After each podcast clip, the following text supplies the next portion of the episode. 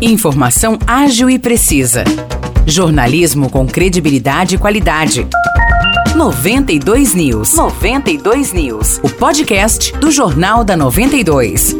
Olá, eu sou Morris Projan e a partir de agora você fica bem informado sobre as principais notícias do dia em nossa cidade e região. No episódio 583 do podcast 92 News, você confere. São João da Boa Vista e Espírito Santo do Pinhal confirmaram mais mortes causadas pela Covid-19. Em São João, o óbito ocorreu na última quarta-feira, mas a informação foi divulgada na tarde de ontem pelo Departamento de Saúde. A vítima é um homem de 60 anos, portador de hipertensão arterial e doença pulmonar obstrutiva crônica. Ele havia tomado duas doses da vacina contra a Covid. Com essa morte, São João da Boa Vista chega a 382 óbitos em decorrência do coronavírus desde o início da pandemia. Os três leitos de enfermaria da Santa Casa estão ocupados e não há pacientes internados na UTI. No hospital da Unimed, tanto a UTI quanto a enfermaria não têm pacientes hospitalizados. Já em Espírito Santo do Pinhal, um óbito foi registrado na terça-feira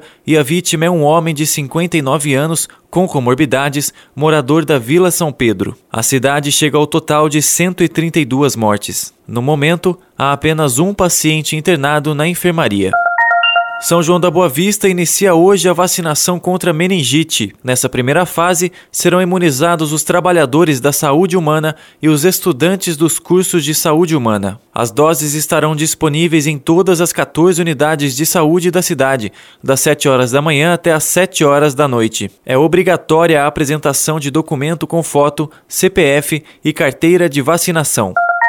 A programação do Natal Mágico de São João da Boa Vista tem mais atrações neste final de semana. Amanhã, às sete e meia da noite, o projeto Cidade com Música apresenta um concerto musical na Cidade das Artes. No repertório, música clássica e temas de filmes. O projeto é composto por 35 integrantes, 20 deles estudantes de música de Aguaí, Espírito Santo do Pinhal, São João da Boa Vista, Tapiratiba e Vargem Grande do Sul. Também amanhã, mas às oito e meia da noite, acontece a primeira exibição da Parada de Natal na Avenida Dona Gertrudes. O evento, que é organizado pela Associação Comercial e Empresarial, volta a ocorrer depois de dois anos de pausa por conta da pandemia. São 215 participantes, divididos em 35 alas e seis carros alegóricos, trazendo personagens tradicionais do Natal, como duendes, bailarinos, soldados de chumbo, carrinhos de brinquedo, bonecas, aviões, o papai e a mamãe Noel. E atenção motoristas, devido à parada de Natal,